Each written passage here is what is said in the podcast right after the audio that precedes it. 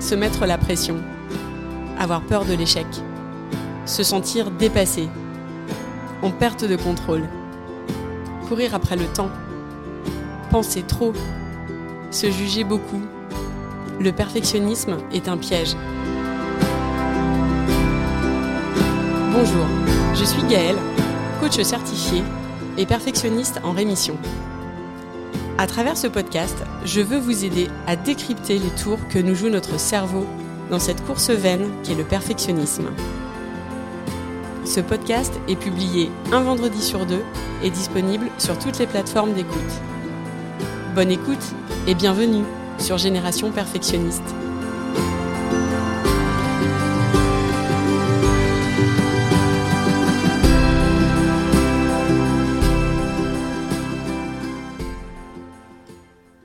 Vous écoutez l'épisode 6, La relation qui compte le plus. La nouvelle année est lancée, avec certainement pour beaucoup d'entre vous de nouvelles envies, de nouveaux projets qui vont rythmer ce début d'année et, je vous le souhaite, vous porter tout au long de cette année 2022. Aujourd'hui, j'aimerais vous parler de la relation qui compte le plus. Alors, spoiler, la relation qui compte le plus, vous vous en doutez peut-être, c'est celle qu'on nourrit avec soi. C'est important pour moi de partager avec vous des idées clés euh, autour de cette relation qu'on a avec soi-même et de le faire maintenant. Parce que je me dis que c'est un message que vous pourrez emmener avec vous dès ce début d'année et qui peut-être vous suivra, vous portera comme un ingrédient au bien-être, un ingrédient au bonheur qui vous permettra d'accéder à vos souhaits les plus fous. Autour de nous, il y a les autres, bien sûr. Il y a la place qu'ils prennent dans nos vies, il y a la vie qu'on construit à leur côté et avec eux aussi. Mais la seule personne avec qui on va construire une relation durant toute notre vie, eh bien c'est nous. C'est bien avec soi-même qu'on se lève le matin, qu'on se couche le soir et qu'on se retrouve au quotidien. Quand on est perfectionniste, la relation qu'on nourrit avec soi est généralement assez malmenée. On se met à un haut niveau d'exigence, on veut cocher toutes les cases, et bien souvent, on n'a pas le recul nécessaire sur la pression qu'on s'inflige et sur le discours intérieur d'autocritique qui accompagne cette pression. Poussé par euh, ce besoin de perfection, on ne prend pas vraiment le temps de se poser pour réfléchir à cette relation qu'on entretient avec euh, nous-mêmes. Et moi, c'est justement ce que j'aimerais vous amener à faire aujourd'hui. Cette relation à soi, c'est quoi? La relation à soi, ce sont les interactions entre soi et soi. Ce sont les choses qu'on pense de soi, ce sont les émotions qu'on ressent vis-à-vis de soi, basées sur ce qu'on se dit à notre sujet.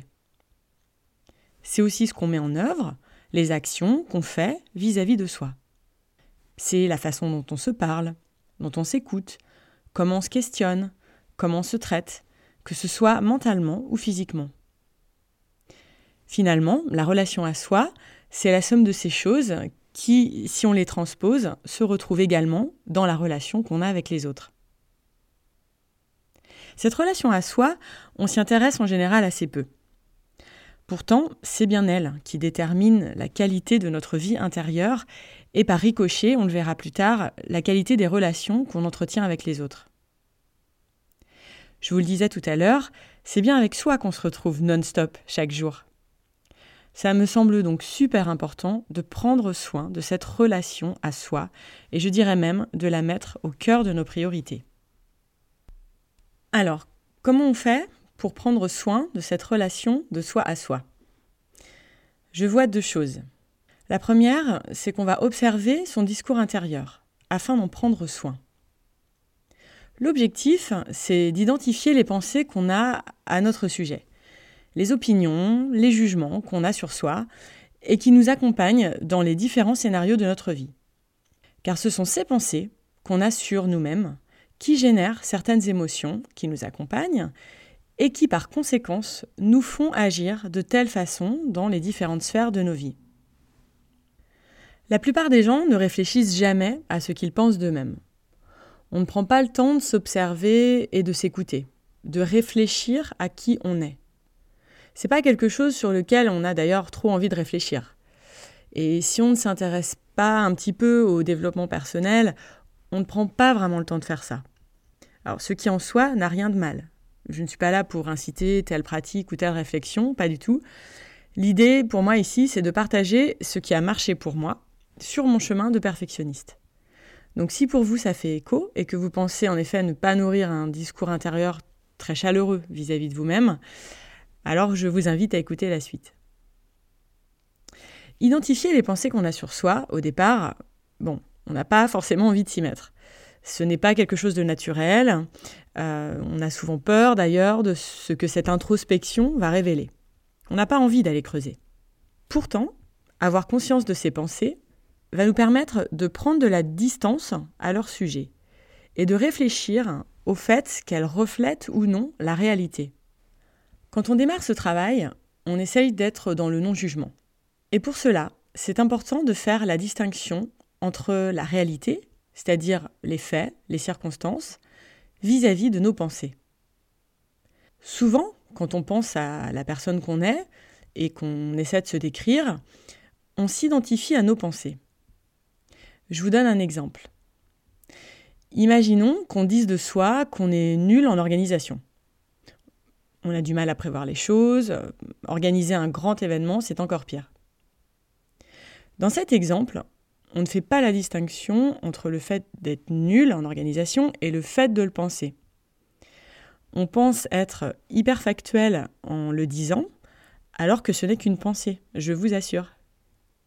Notre cerveau interprète les choses sur la base de faits passés et d'observations qu'il a pu faire.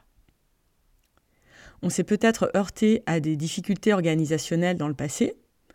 Le cerveau fait alors des raccourcis pour transformer ces observations en pensées, qui, au fil du temps, à force de le penser, deviendront des croyances.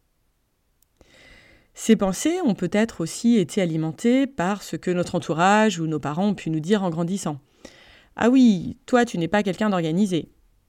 Pour nous, avec le temps, à force de l'entendre, ces petites remarques sont venues renforcer cette pensée pour qu'elle se transforme en croyance. Mais est-ce que c'est vrai? Est-ce qu'on est vraiment nul en organisation? Et on aurait même envie de se poser la question, en quoi le contraire est-il vrai? Ce n'est pas parce qu'on le pense que ça fait de nous quelqu'un de nul en organisation. C'est notre pensée, notre jugement à notre sujet, mais ça ne veut rien dire de plus. Vous voyez la différence? Observer son discours intérieur en distinguant et en isolant les jugements qu'on a de soi, en essayant de différencier les faits de nos pensées, c'est la première étape pour entretenir cette relation à soi. Nous ne sommes pas nos pensées. Nous sommes des êtres humains d'une complexité infinie, dont il est impossible de nous représenter en quelques idées ou en quelques phrases. Nous sommes pleins de nuances, pleins de contrastes, et qui plus est, nous sommes en constante évolution pendant toute notre vie. Le deuxième point, pour euh, prendre soin de cette relation qu'on entretient avec soi, c'est de cultiver l'amour de soi. Cultiver l'amour de soi, c'est s'aimer quoi qu'on fasse. C'est s'aimer même si on a fait des erreurs, même si on regrette ce qu'on a dit à un proche, même si on échoue à un examen ou à un entretien d'embauche. C'est s'aimer même si c'est le chaos dans notre tête et qu'on ne sait plus par quel bout prendre euh, tous les sujets qu'on a à gérer, euh, que ce soit euh, les dossiers du travail, le suivi de l'un de nos enfants ou la relation à nos parents. Cultiver l'amour de soi, c'est aussi se parler gentiment, faire preuve de bienveillance envers soi et se dire qu'on a de la valeur malgré les on doit, les il faut que, que notre cerveau adore nous servir quasi quotidiennement. On a souvent du mal à nourrir de l'amour de soi face à toutes les injonctions qui gravitent autour de nous. Il y a celles qu'on s'impose, et puis il y a celles qu'on attend de nous. Il faudrait être suffisamment bien élevé, avoir un certain niveau d'études, rentrer dans les cases que la société ou nos parents ont prédéfinies pour nous, faire carrière, gravir les différents échelons, acheter une maison, avoir des enfants. Ok, ça c'est ce qui est écrit sur le papier. Il n'y a aucun mal derrière toutes ces idées. Mais si on s'aimait, en dépit de tout ça, en dépit de tout ce qu'on fait, de toutes les cases qu'on coche ou qu'on ne coche pas dans nos vies. L'amour, c'est une émotion. Aimer, c'est également un verbe actif. On peut choisir de s'aimer comme on choisit d'aimer les autres. Derrière l'amour de soi, il n'y a ni fierté, ni orgueil, ni prétention. Il n'est pas question ici d'une forme d'égoïsme qui signifierait qu'on ne pense qu'à soi en oubliant ce que vivent les autres autour de nous. Non. Je parle vraiment d'une émotion à laquelle on aurait accès, peu importe ce qu'on fait ou ce qu'on ne fait pas. Aimer, on en est tous capables, c'est accessible pour chacun de nous. On a tous de la valeur en tant qu'être humain, une valeur qui ne dépend de rien. Elle ne dépend ni de notre personnalité, ni de notre physique, ni de nos réalisations ou de nos diplômes. Nous ne sommes pas parfaits, et nos actions ne le sont pas non plus. On peut donc décider de s'aimer, peu importe ce qu'on vit, et peu importe ce qu'on fait. Juste pour le plaisir d'être là et d'exister. Et ce qui est formidable dans le fait de nourrir l'amour de soi, c'est que par ricochet, on a accès beaucoup plus facilement à l'amour qu'on porte aux autres. Car lorsque notre regard sur nous-mêmes s'adoucit, automatiquement, on baisse le curseur en termes d'exigence envers les autres, et on crée alors moins d'attente envers eux. De ce fait, notre regard sur les autres change aussi. Aujourd'hui, en exercice, je vous invite à réfléchir à la relation que vous entretenez avec vous-même. L'idée est de distinguer à quoi ressemble votre discours intérieur. Dites-vous bien que toutes nos pensées sont optionnelles et modifiables. Et si on parvient petit à petit à en adopter de nouvelles, notre regard sur soi change pour laisser la place à la bienveillance et à l'amour de soi.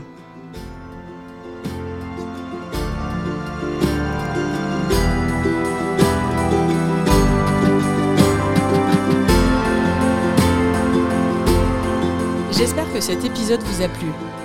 Si c'est le cas, je vous invite à le partager autour de vous, à me laisser un commentaire ou un avis. Un avis 5 étoiles, c'est ce qui permettra de toucher et d'aider un plus grand nombre. Et ce sera vraiment un soutien très précieux que vous pourrez m'apporter dans ce projet. Vous trouverez tous les éléments dont je parle dans les notes de l'épisode.